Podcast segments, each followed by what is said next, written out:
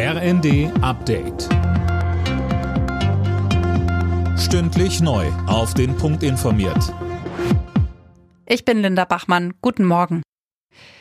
Die Gasexpertenkommission schlägt neben der Gaspreisbremse auch einen Kündigungsschutz für Mieter vor, die ihre Energierechnungen nicht bezahlen können.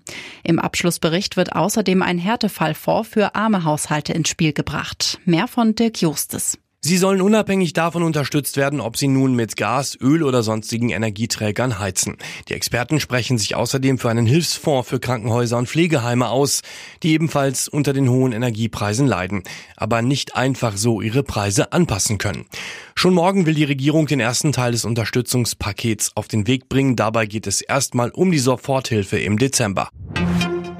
Galeria Karstadt Kaufhof beantragt erneut Rettung in einem Schutzschirmverfahren. Das zweite Mal innerhalb von zwei Jahren.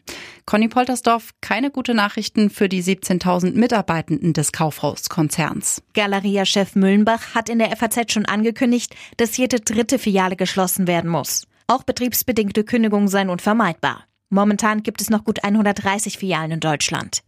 Die Kaufhauskette strauchelt schon länger. Vor knapp zwei Jahren wurden im Zuge eines Insolvenzverfahrens bereits 40 Filialen geschlossen. Jetzt sorgen die hohen Energiepreise und die Konsumflaute für neue Probleme.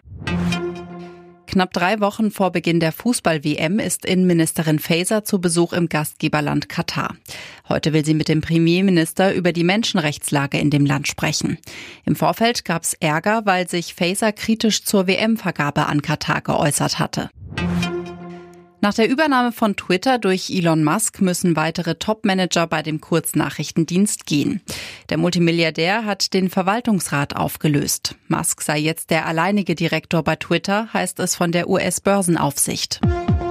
Alle Nachrichten auf rnd.de